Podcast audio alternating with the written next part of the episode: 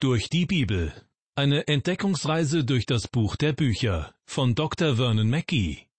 Ins Deutsche übertragen von Judith Hildebrandt und gesprochen von Kai-Uwe Wojczak. In unserer Sendereihe Durch die Bibel beginnt eine neue Etappe. Unsere Entdeckungsreise führt uns nun eine Zeit lang durch das alttestamentliche Buch des Propheten Micha. Herzlich willkommen dazu.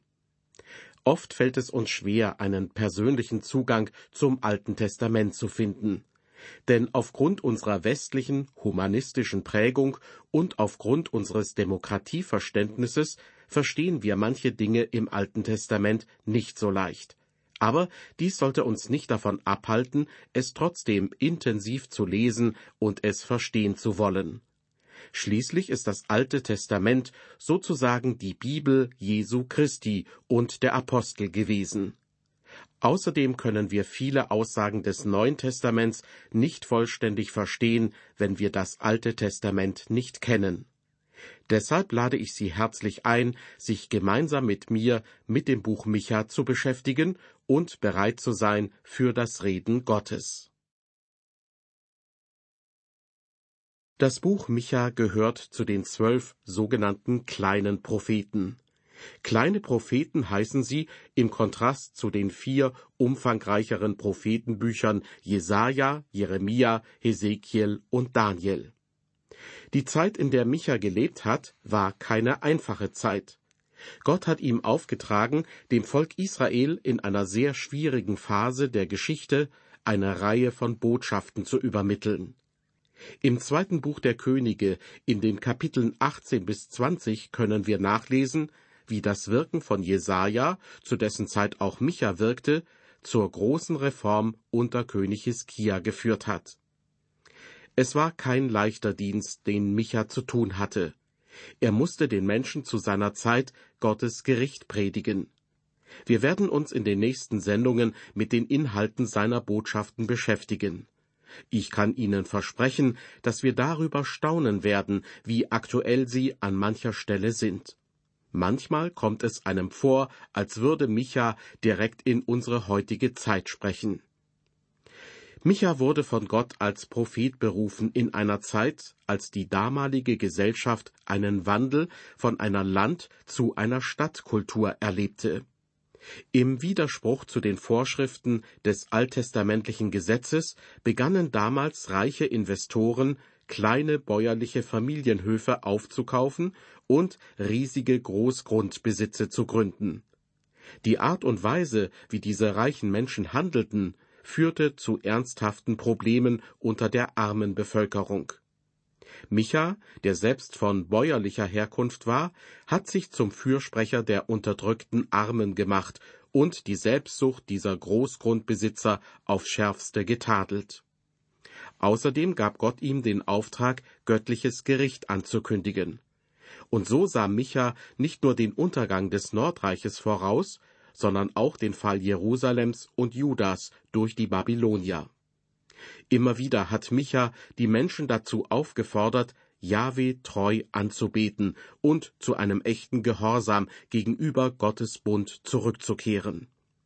Außerdem ermahnte er sie, soziale Gerechtigkeit und Fürsorge gegenüber der armen Bevölkerung walten zu lassen.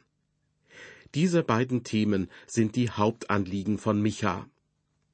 Um das Buch Micha in der Tiefe zu verstehen, müssen wir auch die Person des Propheten hinter dieser Botschaft und die Botschaft selbst kennenlernen. Schauen wir uns zunächst die Person an. Michas Name bedeutet Wer ist wie Gott? Der Name Micha hat dieselbe Wortwurzel wie Michael, der Name des Erzengels. Auch Michael bedeutet Wer ist wie Gott? In der Heiligen Schrift begegnen uns einige Michas, aber dieser hier wird im allerersten Vers als Micha aus Moreshet identifiziert. Genauer gesagt aus Moreshet Gad, einem Ort etwa 30 Kilometer südwestlich von Jerusalem gelegen, in der Nähe von Lachisch. Außerdem berichtet die Bibel noch von einem Micha ben Jimla, einem Propheten aus dem Nordreich zur Zeit von König Ahab.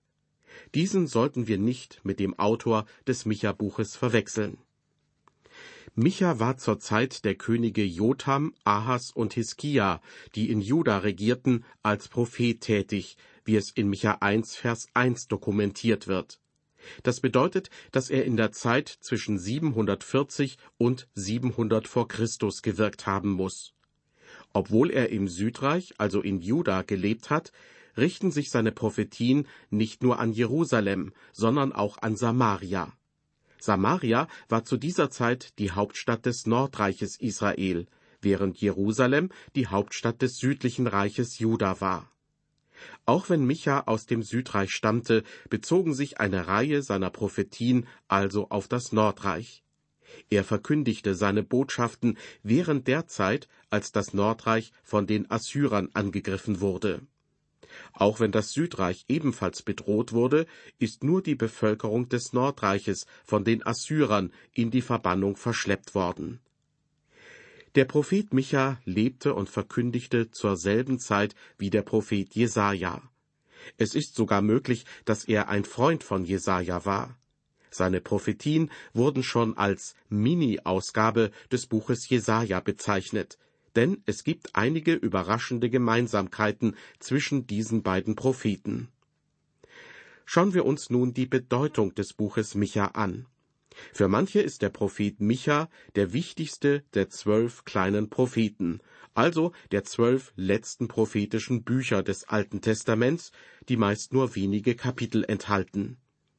Micha ist, was den Stil betrifft, ein sehr beeindruckendes Buch. Wer also schöne Sprache und Literatur liebt und Poesie schätzt, der wird auch Micha sehr mögen. Seine Worte sind manchmal ziemlich scharf, sehr direkt und persönlich. Micha scheint energisch, ergreifend und gleichzeitig weichherzig gewesen zu sein. An anderen Stellen berichtet er nüchtern und realistisch wie ein Reporter. Er hätte sicher einen guten Kriegsberichterstatter abgegeben. Sein kleines Buch, in dem seine Prophetien festgehalten sind, kombiniert Aussagen über Gottes unendliche Güte mit Botschaften von Gottes Gericht. Wir finden hier einige sehr bekannte Passagen, die den meisten Christen sehr vertraut sind, auch wenn wir vielleicht gar nicht wissen, dass sie ursprünglich von Micha stammen. Mitten im aufkommenden, bevorstehenden Gericht sieht Micha schon deutlich die Herrlichkeit der Erlösung Israels hervorscheinen. Und dies macht dieses Buch so einzigartig. Ich mache Ihnen den Vorschlag, dass Sie es einmal in einem Stück laut lesen und auf sich wirken lassen. Sie werden dann das, was ich gerade beschrieben habe, besser nachvollziehen können. Kommen wir nun zur Botschaft von Micha. Micha hat gegen Samaria im Nordreich Israel und gegen Jerusalem im Südreich Gottes Gericht verkündigt. Diese zwei Städte waren die jeweiligen Zentren ihres Landes und hatten einen Einfluss auf die Menschen des ganzen Volkes. Hier gab es die gleichen Probleme, die wir auch aus den großen Städten unserer Zeit kennen. Gewalt, Korruption, Raub, Habgier, viel Geld und Macht, den geistlichen Niedergang und von Gott verbotene Sexualität. Stellen Sie sich einfach alle kriminellen und abstoßenden Dinge vor, die in unseren Großstädten, aber natürlich nicht nur dort, heute passieren. All diese Dinge prangert Micha in seinen Botschaften an. Man könnte ihn sehr wohl als den Stadtpropheten bezeichnen. Es ist ferner wichtig, das Thema seiner Prophetien zu verstehen. Micha wird ja aufgrund seiner Botschaften landläufig als ein Gerichtsprophet bezeichnet. Das ist auf den ersten Blick auch richtig, denn die ersten drei Kapitel enthalten vor allem anklagende und verurteilende Botschaften. Doch auch wenn die ersten drei Kapitel einen anklagenden Ton haben, sind die letzten vier Kapitel überaus tröstend und damit ermutigend. Sie zeigen einen Gott, der die Menschen unglaublich liebt und niemals aufgibt. Eine Frage taucht im Buch Micha immer wieder auf, die zu den schönsten Sätzen der ganzen heiligen Schrift gehört. Wer ist wie du? Das heißt, wer ist so wie du, mein Gott? Viele kennen diese Frage auch aus dem Lied Wo ist solch ein Gott, so wie du, der die Sünde vergibt und erlässt die Schuld seines Volkes. Immer wieder unterstreicht Micha dieses Thema in seinen Botschaften anhand unterschiedlicher Fragestellungen. In den ersten drei Kapiteln Wer ist wie dieser Gott, der redet und sich offenbart? In den Kapiteln vier und fünf Wer ist wie dieser Gott, der so prophetisch tröstet? In Kapitel 6 Wer ist wie dieser Gott, der so wirbt und bittet? Und schließlich in Kapitel 7 Wer ist wie dieser Gott, der so vergibt? Diese Botschaften machen das Buch Micha zu einem wirklich wunderbaren kleinen Prophetenbuch. Das Hauptthema ist Gottes Gericht und Erlösung. Das Buch erhält beide Schwerpunkte. Und deshalb sehe ich als Schlüsselvers des Buches Micha 7, Vers 18. Wo ist solch ein Gott, wie du bist, der die Sünde vergibt und erlässt die Schuld denen, die übrig geblieben sind, von seinem Erbteil, der an seinem Zorn nicht ewig festhält, denn er ist barmherzig. Gott hasst die Sünde, aber er liebt die Sünder, und er will sie retten. Gericht ist Gottes sonderbarer Dienst an uns. Er ist sonderbar, weil Gott uns nicht verurteilen möchte, doch weil er heilig ist und Sünde abgrundtief hasst, muss er dagegen vorgehen, wenn Menschen gegen seinen Willen rebellieren. Er kann nicht anders. Doch nach wie vor liebt er uns Sünder. Er will uns retten und rettet uns, wenn wir uns im Vertrauen ihm zuwenden. Dieses kleine prophetische Buch kann man in drei Botschaften unterteilen, von denen jede mit der Aufforderung Höret beginnt. Und zwar in Micha 1, Vers 2, am Anfang von Kapitel 3 und am Anfang von Kapitel 6. Die erste Botschaft richtet sich an alle Völker. Die zweite wendet sich an die führenden Leiter in Israel. Und die dritte Botschaft ist ein ganz persönliches Werben, dass Israel umkehren und wieder zu Gott zurückkehren möge. Nun möchte ich noch kurz erwähnen, dass gerade deutsche bibelkritische Theologen immer wieder die Einheit des Buches Micha in Frage gestellt haben. Ähnlich wie dies auch beim Buch des Propheten Jesaja getan wurde. Ich möchte auf diesen kritischen Ansatz allerdings nicht näher eingehen, denn er wurde meiner Meinung nach von konservativen Theologen überzeugend widerlegt. Wer hier weitere Informationen möchte, kann in den entsprechenden Kommentaren Näheres dazu erfahren. Interessant und erwähnenswert finde ich übrigens auch noch, dass der Prophet Jeremia in seinem großen Werk Micha zitiert und damit die Bedeutung dieses kleinen Propheten in seiner Zeit bestätigt. In Jeremia 26, Vers 18 heißt es, zur Zeit Hiskias, des Königs von Juda, war ein Prophet, Micha von Moreshet, der sprach zum ganzen Volk Juda, so spricht der Herr Zebaoth. Zion wird wie ein Acker gepflügt werden, und Jerusalem wird zu Steinhaufen werden, und der Berg des Tempels zu einer Höhe wilden Gestrüpps. Sicher, die Menschen damals hörten auf Jeremia genauso wenig wie auf Micha. Trotzdem traf das, was Micha über Jerusalem ankündigte, genau so ein, wie er es vorausgesagt hatte. Ja, wenn Gott etwas sagt, dann trifft es auch ein. Seine Botschaften sind immer vertrauenswürdig und zuverlässig. Kommen wir nun wieder zurück zum Buch Micha. Manche Prediger, die eine Predigtreihe zu einem Buch entwerfen wollten, haben mich gefragt, wie sie das anstellen könnten. Ich möchte Ihnen, aber auch jedem, der die Bibel fortlaufend erforschen möchte, den Rat geben, sich zuerst die Botschaft des ganzen Buches anzusehen und sie zu erarbeiten. Dazu sollte man sich folgende Fragen stellen. Worum geht es hier insgesamt? Was will der Autor durch das Buch als Ganzes vermitteln? Und was ist seine Hauptaussage? Um dem auf die Spur zu kommen, müssen wir das Buch zuerst mit einem Hauptthema überschreiben und dann in sinnvolle Abschnitte einteilen. Bei Micha lautet das Hauptthema Wer ist wie dieser Gott, der verkündigt, prophetisch redet, der wirbt und vergibt. Auf diese Weise kann man das Buch in sinnvolle Abschnitte unterteilen. In den ersten drei Kapiteln verkündigt Micha das zukünftige Gericht über Sünden der Vergangenheit. In Kapitel 1 richtet Micha seine Botschaft an Samaria und gegen Jerusalem. In Kapitel 2 beschreibt er bestimmte Sünden. Und in Kapitel 3 klagt er vor allem die verantwortlichen Führer an. Die Kapitel 4 und 5 bilden einen weiteren wichtigen Abschnitt. Hier finden wir Prophetien von Gottes zukünftiger Herrlichkeit, die auf Verheißungen der Vergangenheit beruhen. Dabei listet Micha in Kapitel 4 Prophetien der letzten Tage auf.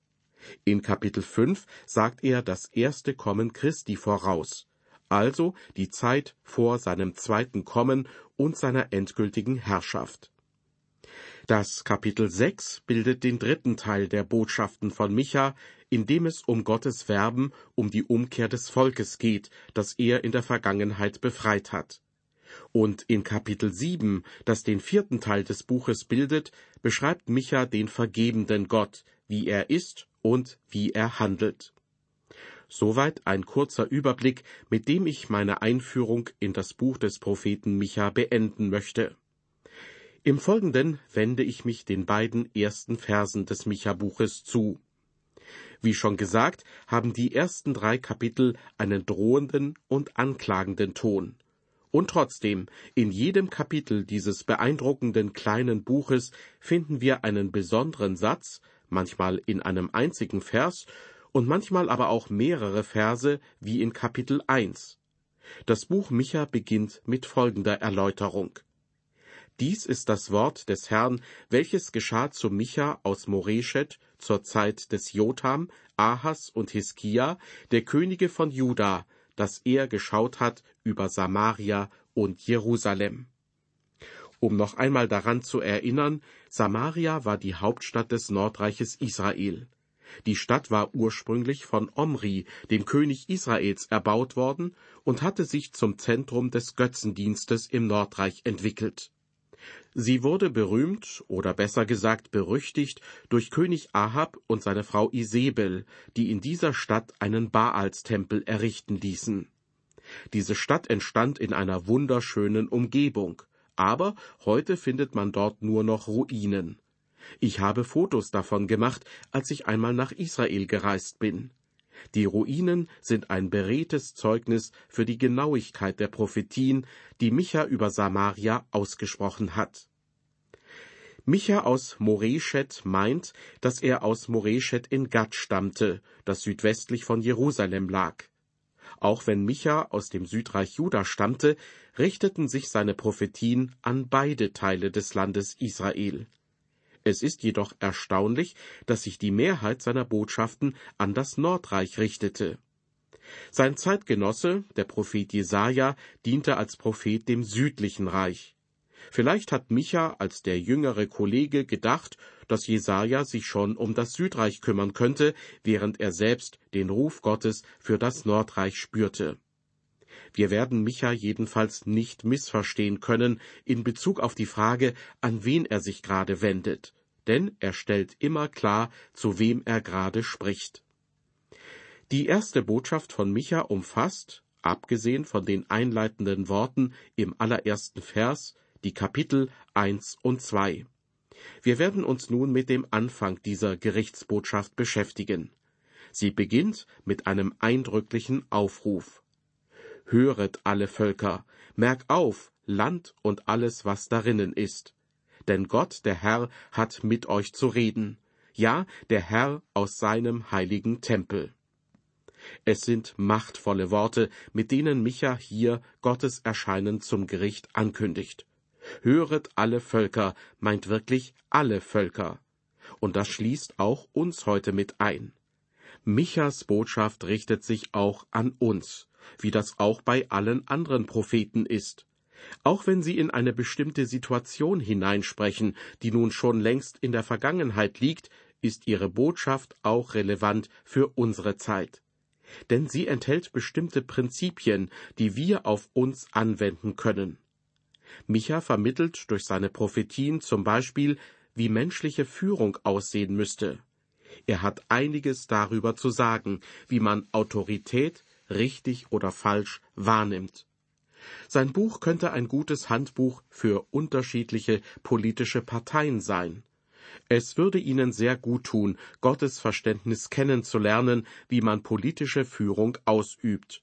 Umso mehr, als viele Führungskonzepte in der Politik heute oft nicht funktionieren, um es mal vorsichtig auszudrücken denn sie sind von Menschen entwickelt worden, auch wenn vielleicht der eine oder andere von ihnen sogar Christ war und Gott und die biblischen Maßstäbe achtete.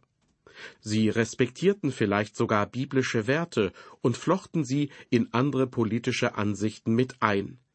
Doch es funktioniert nicht, wenn Menschen, die Gott nicht achten, sie umsetzen wollen. Und das ist genau unser Problem heute. Wir messen den heutigen Regierungsformen eine unglaublich hohe Rolle zu. Dabei ist meiner Meinung nach die Regierungsform gar nicht so entscheidend und so wichtig, wie wir es manchmal meinen. Es könnte sogar sein, dass eine Monarchie unter bestimmten Umständen gute Ergebnisse bringen und einem Land Wohlergehen bescheren würde. Vielleicht sogar bessere als eine Demokratie. Verstehen Sie mich bitte nicht falsch. Ich möchte hier nicht einer bestimmten Regierungsform den Vorzug geben. Doch wenn Jesus herrscht, dann ist er doch auch ein Alleinherrscher, oder? Und er wird gerecht regieren. Der Charakter des Regierenden ist das Entscheidende, nicht so sehr die Regierungsform. Es kommt darauf an, dass die richtigen Menschen ihre Verantwortung wahrnehmen. Ihre Führung wird gute Auswirkungen auf das betreffende Land haben. Ich hoffe, Sie merken, dass ich nicht einer bestimmten Regierungsform zuspreche, nicht zu einer bestimmten Richtung tendiere, sondern von einer Führungsphilosophie reden und auf unsere heutigen Probleme hinweisen möchte. Wir brauchen Menschen mit Charakter und Integrität in der Regierung. Heute werden Menschen häufig gewählt, die sich nach außen und in den Medien gut darstellen können. Man schaut eher nach Charisma als nach Charakter. Genau damit beschäftigt sich Micha im dritten Kapitel, wenn er zum Beispiel sagt, Jerusalems Häupter richten für Geschenke, seine Priester lehren für Lohn und seine Propheten wahrsagen für Geld. Aber wenn ihr euch dennoch auf den Herrn verlasst und sprecht, ist nicht der Herr unter uns, dann kann kein Unglück über uns kommen. Hier legt Micha den Finger in die Wunde und macht das Volk darauf aufmerksam, dass es falsche Propheten, falsche Leiter und auch eine falsche Frömmigkeit hat. Doch kommen wir noch einmal zu Kapitel 1, Vers 2 zurück, diesem eindrücklichen Auftakt für Gottes Gerichtsbotschaft. Hier spricht Micha nicht nur das Volk Israel an, sondern auch jeden von uns heute. Denn er sagt, höret alle Völker, merk auf Land und alles, was darinnen ist. Denn Gott der Herr hat mit euch zu reden, ja der Herr aus seinem heiligen Tempel. Liebe Hörer, die ganze Erde soll hinhören. Das Land und alles, was darinnen ist, damit sind alle Menschen auf der ganzen Erde gemeint. Es ist ein Aufruf, der weltweit gilt. Alle Völker sollen sich als Zuhörer und Beobachter versammeln. Denn Gott, der Herr oder der Allmächtige, hat etwas zu sagen. Er möchte mit ihnen reden. Was für eine gewaltige Ankündigung, was für ein Aufruf. Der Gottesname Adonai im Hebräischen betont immer Gottes universale Autorität. So auch hier. Gott tritt aus seinem heiligen Tempel. Damit ist aus meiner Sicht nicht der Palast in Jerusalem gemeint, sondern seine himmlische Wohnstätte, wie durch den nächsten Vers deutlich wird. Gott, der Allmächtige, tritt aus seiner Wohnstätte heraus und möchte zu den Menschen reden und um was genau es geht und was Gott zu sagen hat, das werden wir in den nächsten Versen lesen. In dieser Sendung aus der Reihe Durch die Bibel haben wir erste Einblicke in das Buch Micha gewonnen und festgestellt, dass seine Botschaft auch heute noch aktuell ist. Ich würde mich deshalb freuen, wenn Sie gemeinsam mit mir dieses Buch Schritt für Schritt unter die Lupe nehmen und dann vielleicht wie Micha ins Staunen kommen und sagen, Wo ist solch ein Gott, wie du bist?